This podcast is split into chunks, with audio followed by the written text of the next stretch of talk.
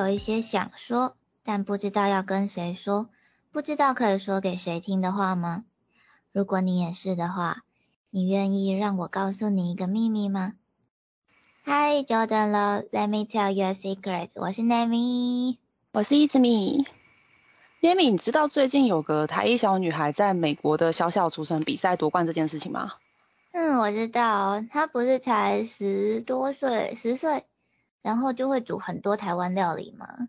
对啊，尤其他很喜欢做饺子，就是好像是他父母在美国那边开了台式料理的餐厅吧。哦，对，那我们今天就来说说这个节目《Master Chef》，台湾翻译成厨神当道。那目前美国成人版有十一季，好像正正要十二季了，听说。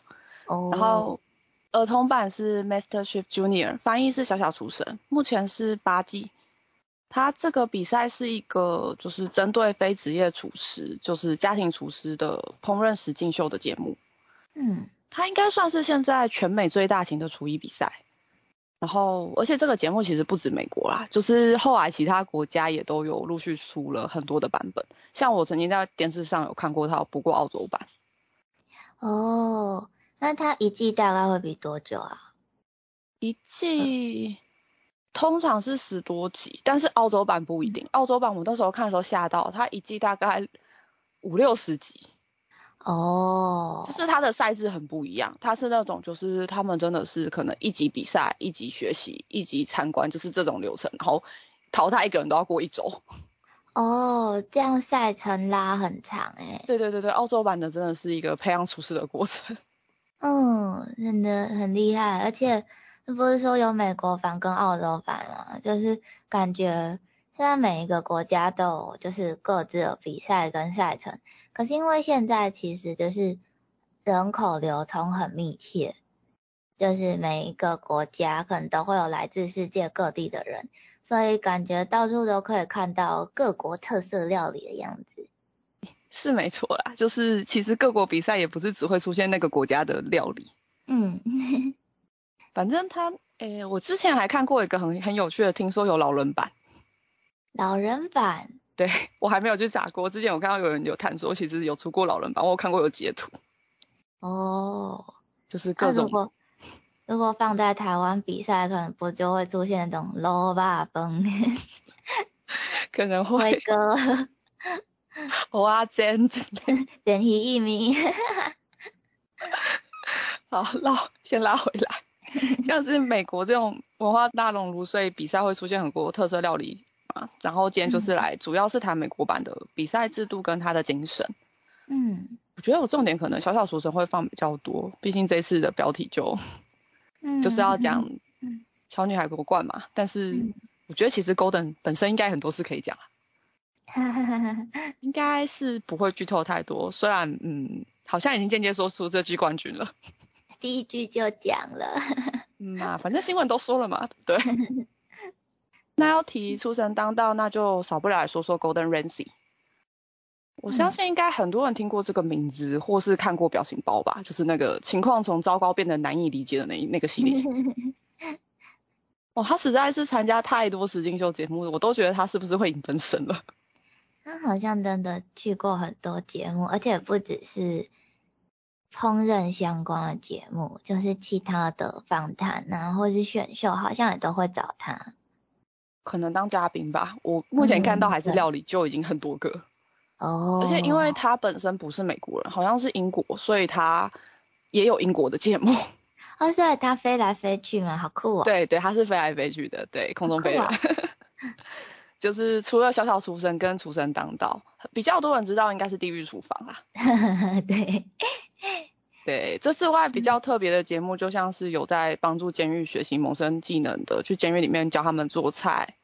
这个要克服问题蛮多的，就是包含他可能过程中要怎么让监狱的行政管理体系愿意让犯人使用刀具。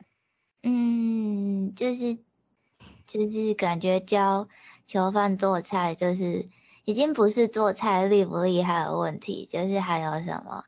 领导能力啊，要怎么让囚犯能信服你之类的。嗯，主要是因为就是美国的警察那些都比较凶，他们会预设就是犯人一定会做什么事，所以他们不太愿意让犯人碰到刀具类的东西。嗯，但是高人他本人不是也凶凶的吗？嗯，可能有犯过案跟没有犯过案的凶法不一样吧。气场问题，气场问题。但我知道高登其实人很好啦，就是他就只是在节目上很毒舌。就是会让人觉得他凶凶的，这算不算一种风评被害啊？反正他就还有哦，他还有一个节目是在辅辅导那种快要倒闭的餐厅。哦。那好像也挺多季，听说有十多季。真很好诶，有点就是那那那个名词叫什么？哪一个？企业社会哎，是社会责任。哦，好像有，就是回馈回馈社会的经营到，对对对，经营到某个程度的时候，会有一些要回馈社会的，那算是规范吗？应该不算是规范，但就是一种精神吧，因为这其实也不会有明文规定，所以应该没有规范的问题。对，就是那个东西。然 后风评被害嘛，嗯，他就是常常被 解音节目中要消音的那个人，骂很凶。他那个对视网真的是一路逼，但他人真的是很好啦。嗯，但如果没有听过 Golden 的话，也许有人知道，就是或是吃过威灵顿牛排，那个就是 Golden 的一个招牌的菜色。哦，我记得西体之前有出过，但嗯，大家自己去体体验，我是不推荐。哈哈哈哈哈！对，我我那一道可能是个案，因为我那一道遇到的情况是，呃，里面的肉过熟，可是它的它的外面那层面皮是生的。诶，那应该是个案吧？我还蛮不清楚他是怎么办到这件事的。但但都已经是那一家了，你应该可以跟他讲，请他换一份给你啊。有啊，后来从上一份就差的蛮多，但是我自己是不确定这个料理的正统是不是长这样，因为还是会有一些小问题。毕竟会改良什么之类的。正统的，其实想吃吃看正统的。我还蛮想吃吃看的。这道料理其实它比赛也常常出现，都是考题。哦。诶，那大家知道威灵顿牛排的故事吗？就是虽然实际来源好像有点不可考，但是传说中，相传是滑铁卢战役的时候啊，就是英国的威灵顿公爵打败了拿破仑之后，就是他们家的厨师为了庆祝他凯旋归来，特地准备了一道菜。然后因为威灵顿公爵很喜欢吃牛菲力、鹅肝啊、松露等等，都是超贵的食材，超级贵。对，超贵。然后他家厨师就是用这些，把这些食材用酥皮包起来，就是做成了威灵顿牛排这道料理。然后威灵顿公爵吃了之后，就是因为太喜欢了，就从此以后每一次的家宴都会要求厨师要做这道菜。就是关于威灵顿公，不是威灵顿公爵，威灵顿牛排的一个小小的故事。所以其实威灵顿牛排说起来也是历史悠久，那这大家都知道，要突破传统或是创新，其实是一件很困难的事情。所以就其实我觉得他能让这道菜就是再登上一个高峰，是真的很厉害诶。那他也跟就是刚刚提到的那些小朋友一样，是从小就开始有烹饪经验吗？还是 Golden 吗？Golden 的话不是。说起来他很厉害，我后来才知道，原来他以前是少年足球队的选手。哦。后后来也有入选到球队试训，可是因为训练的时候受了伤，所以不得已只好放弃。哦。对啊，那后来他是听从母亲的建议去，就是学饭店管理的课程，然后接触到了烹饪。嗯。但其实他父亲是反对的，就是。认为就是厨房是比较娘的人做的事情，所以他父亲其实是蛮大力反对的。哦，那不就是我们前几次在讲的那个，就是一心要前往某个梦想，但是受伤或是不能做这件事情之后该怎么办？然后还有就是职业偏见之类的。对，就是都有相关的 碰到一点点。对，那他自己有说他是遇到一位就是很会骂人的讲师被骂醒的。不知道是因为 这样子他也开始骂人，乱说的不是。然后可能因为他有足球的经验，他后来其实也有在相关足球的方面也有继续关注那支球队的样子。嗯嗯嗯。那可能因为他足球这个经历，所以听说他跟贝克汉的交情非常的好，就是常常两家会一起出去玩。嗯。那有一点蛮有趣的，就是 Golden 家是三女一男，但贝克汉家刚好是三男一女，倒过来。可以交朋友。他们两家的交情很好，就是小朋友自己也会约出去出游。嗯，可爱。对，Golden 的小女儿也常常来比赛当嘉宾，就是他们家好像只有他的小女儿继续了烹饪这条道路。嗯。这季还有一个小男孩在撩他女儿，在 Golden 的面前哦，真的很有。爸爸在后面看，爸爸很生气。再说一个比较好笑，是有一阵子其实推特上面很流行自己做料理，然后去 take Golden 让他来对料理评分。嗯。就像是有网友在推特上发了一张烤的焦黑的牛排的照片，问 Golden 说：“你觉得这块牛排如何呢？”然后 Golden 就很幽默的回说：“你应该为你家的烟雾探测器换新电池了。”哈哈哈哈哈。对我都怀疑那些问 Golden 的网友是 M 的。因为他真的讲话其实蛮好笑的，而且我记得就是因为我在追 VTuber 嘛，就是 我在追的 VTuber 有一个人很不会煮菜，然后。他就常常发一些他煮菜，就是他他煮的东西的照片，然后看起来就是蛮惨烈的，然后就会有粉丝就是 take take Golden 问说你对这道菜有什么评语？但是我不知道 Golden 有没有回他啊？知道，我还蛮好奇 Golden 对那个有什么评语？不知道，好想知道，好想知道的，改天再去刷一下 Golden 的页面。对，然后这位 Golden 呢，他就是整个系列节目的主持人兼评审。嗯，对，那比赛一开始是会海选出前十五到二十四名不等的选手，好像是从千人大海选吧，他们后来有拍过海选的现场的那个影片，那真的是人数很可怕。然后他就会把就是海选通过海选的选手，就是参赛者会集中在合数比赛这样。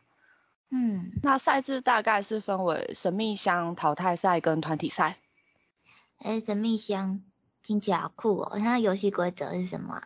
神秘箱的话，它是 mystery box，就是比赛一开始参赛者桌上会有一个木盒子，然后木盒的内容就是这一次神秘箱的挑战挑战赛的题目，可能是食材，但它也有可能是特定的烹调器具啊、烹饪技巧啊。嗯，我记得曾经有一次，它打开里面是闹钟，闹钟，所以是现实的意思吗？它其实每一场都是现实啊，对啊，我记得还有放过是不是刀子吧？就是反正它每一期都会有一个很很神奇的联想。哦，对，那这个阶段他不会淘汰，直接淘汰选手，而是就是评审下去巡场的之后，他会选出杰出的一到三个人，可以免除那一轮的淘汰赛。或是有一些优势，就是可能会让他优先选题目，然后所有人都要做那个题目之类的。嗯，就是一个关键字创作的概念。对，大概就是那种感觉。那淘汰赛是在神秘箱之后会马上接着比。那跟神秘箱不同的是，淘汰赛的，就是参赛者的所有的料理评审会全部都品尝过后再选出淘汰人选，但也比较公平啊，其实。嗯。对啦，也是，就是吃技术。那 团体赛就是字面的意思，不过里面也有分很多种啊，像是也有分两队去为某些群体料理，像是婚礼啊、儿童的生日派对啊、军人、消防员、马戏团等等。嗯，那大致就是考验团队协作跟是跟队长的应变能力。嗯，或是就是看他们有没有去为那个群体做设想，像是他们曾经有一次是孕妇 party，那就是你要去考量到孕妇她们只能吃熟食，有些料理禁忌不能碰，或者是孕妇的食量会比较大等等这些问题。嗯嗯嗯嗯，对。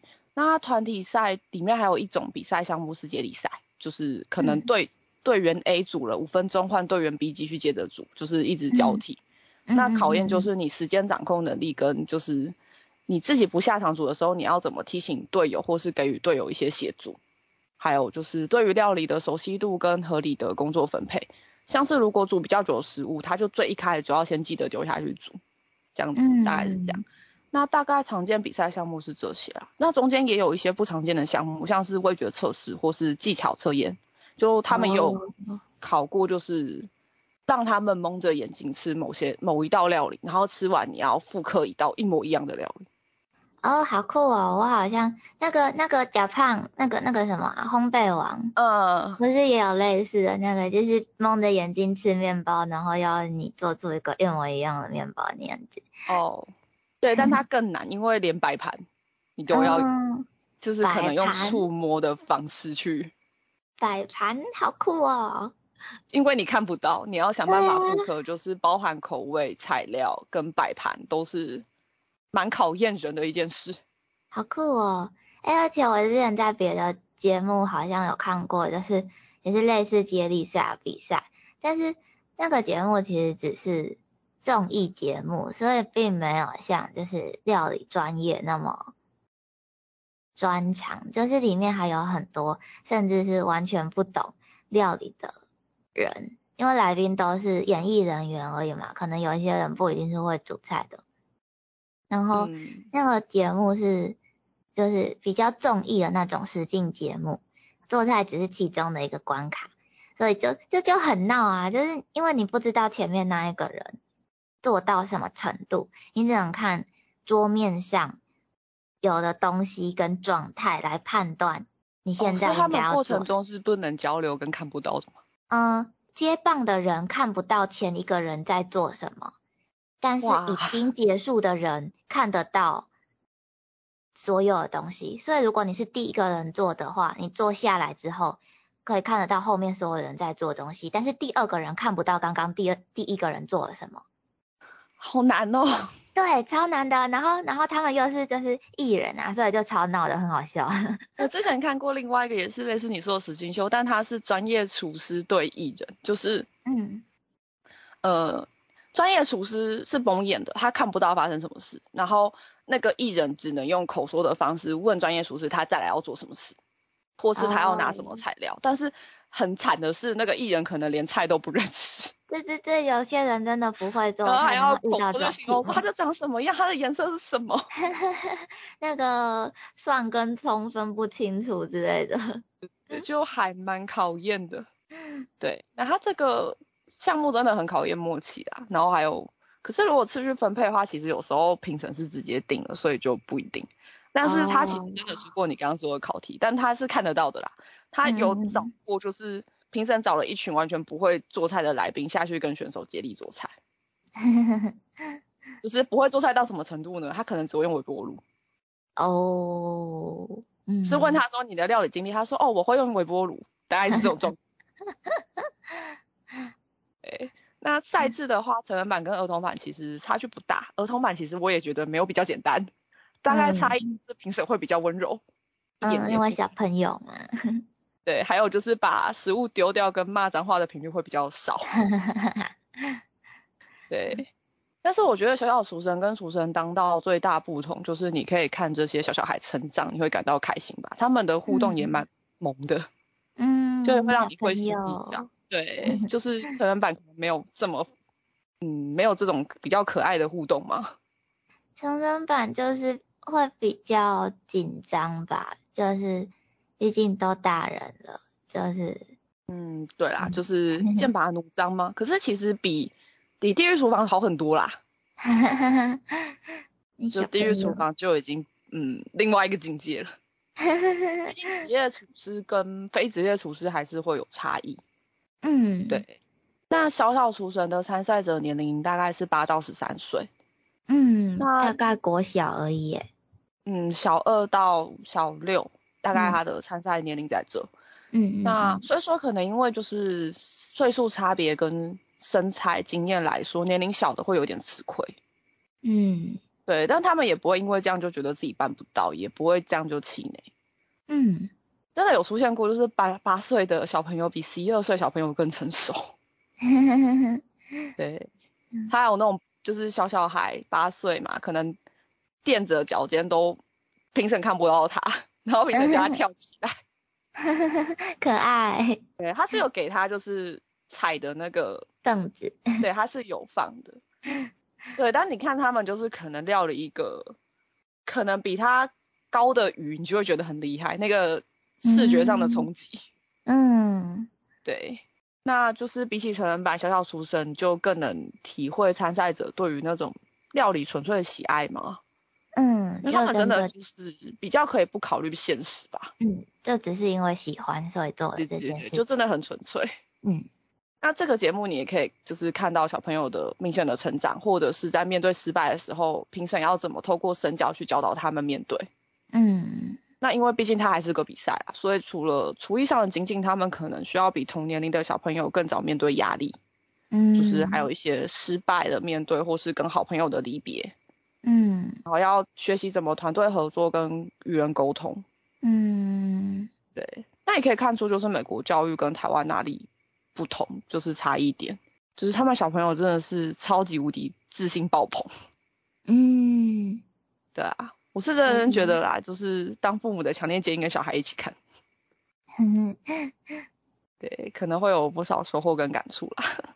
但是欧美的小朋友真的是不太会觉得我做不到，或者是因为我年纪小，所以我需要有人帮我，或者是因为我年纪小，我就不行这样不行那样，我做不到什么事情之类的，而是会去想解决方法。就是我不知道是不是欧美国家跟华人家庭教育的风气差异吗？就是其实我蛮喜欢欧美国家那样的，就是不管你年纪多小多大，就是甚至是一直到现在，可能到四五六七八十岁，就是找出问题的解决方法，一直都是人生中很重要的一个课题。就是我印象超级深刻的是，我刚进大学的时候，大一一进去，嗯应该是开学第一天吧，就是系上的老师会先就是大概介绍一下这个系在干嘛，或者是有一些想要跟学生讲的话之类的嘛。嗯，然后我印象很深刻的是那时候，因为那名念设计系，然后一直让我到现在都还记住的一句话是：设计是为了找出解决问题的方法。如果你找不到方法的话，那你就是被这个问题设计了。好深奥，嗯，就是我知道那个意思啊，但是真的讲起来蛮深奥的。对，就是不只是设计系啦，就是我觉得所有事情都是一样的，找出解决问题的方法，一直都是就是人生中很重要的一个课题。嗯，我是真的蛮嗯佩服国外这一点的啦，可能嗯是教育跟文化的差别吧。就是他们好像会比较习惯什么都 DIY 啊，自己来啊，嗯，对啊，有可能是地广人稀嘛，地广人稀。就 是他们可能连就是木工或是水电后来都习惯自己修，啊，对，所以我觉得他们就是这样多，才会就是找出解决方式吧，就是想办法自己嗯找出解决方式。嗯嗯，那这节目我其实真的蛮感动的，尤其是就是分组比赛，可能来宾都不知道，就是这么精美的餐点其实是这一群小小孩做出来的。嗯但是就是当比赛宣布结果之后，这些小小选手一字排开走出来的那时候，就是所有来宾就会纷纷起立鼓掌的那个画面，真的是印象深刻。感觉超可爱的，都是小朋友。对啊，而且就有些来宾会现场直接哭出来，哇，就是你没有看到那个比赛，你很难相信这些料理真的是这些小朋友做出来的。嗯你看小当年国小，我可能只会炒饭或是煮水饺吧。嗯而且这里面有些小朋友甚至都说自己有三到五年的煮饭经验，有些就说我三岁开始煮饭，我现在有七年的经验。哦哦，他们才如果说最小八岁，有三年的煮饭经验，他们五岁就开始煮饭了、欸，对啊，可是甚至很多十岁小朋友就说我三岁就开始料理了，或者是说就是我们家的饭我一周就是两餐是我煮的，甚至有一些人说每每一餐晚餐都是我煮的。好可爱哦。就你知道比赛比到后面，就是可能比到后期会有就是家长会出席那是准决赛或是半准决赛这样，嗯就是然后那个时候就因为太想念家人嘛，就是都会飞扑上去啊，然后就有一些可能有兄弟姐妹的还会抱怨说你什么时候要回家，就是解决家里的那个晚餐，不然我们都是吃外带。哦，所以比赛期间是都住外面呢？就是合宿，所以他是没有回家。毕竟他们这么多周，也没有办法让他们就是往返一直搭飞机吧。哎，那这样除了比赛之外，也很辛苦哎。不太确定他们合宿就是有没有相，应该是有相关的人员去协助啦。但是协助到什么会，但是基本上生活所需应该还是都需要自己处理。对啊，就真的很独立。嗯，很厉害。对，这真的是因为小朋友的并没有拍合宿的过程或是画面，但是成人版或多或少会带一些。嗯，小朋友合宿就让他们好好休息啦，不用拍的。对，我是觉得真的是很厉害。嗯，然后他们就会常常就说，就评审问的时候说，我小时候做过什么料理啊？然后然后评审就在那边笑说，你们现在也没有多大吧？小时候。对他们真的是很纯粹靠着喜欢料理而达到这种程度。你也可以看到很多小朋友们会很自豪的介绍自己的文化、自己的家族料理等等。嗯，像这次冠军就非常喜欢做饺子。嗯嗯。然后而且他会就是会说这是他的文化，然后因为他父母都是台湾人，就是你可以看出他对那个家族的自豪。嗯，这样真的很棒哎，就是我觉得自我认同感很重要，自我认同跟。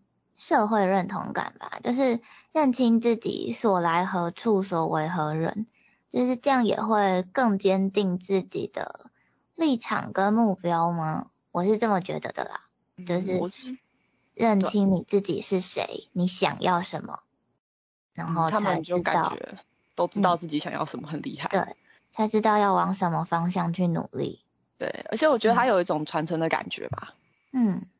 啊，不过说个题外啊，其实我觉得这次冠军有点委屈，因为其实这个节目二零一九年就拍完了，哦，很久，但是因为疫情的关系，节目今年才在电视上放送。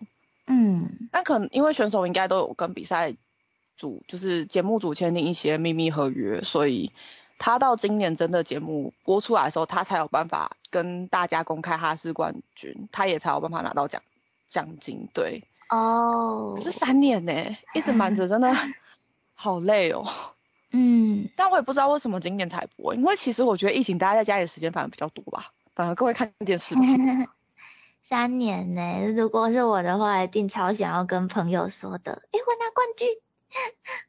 对啊，不知道有没有严格到不可以跟亲戚朋友说啦？不过不能直接公开是肯定的。嗯嗯嗯。对，但整个节目真的蛮励志，就是大家有兴趣的话，其实 YouTube 上面有个频道在介绍这些小小出生后来去了哪里，嗯，就是有没有继续朝这条路发展。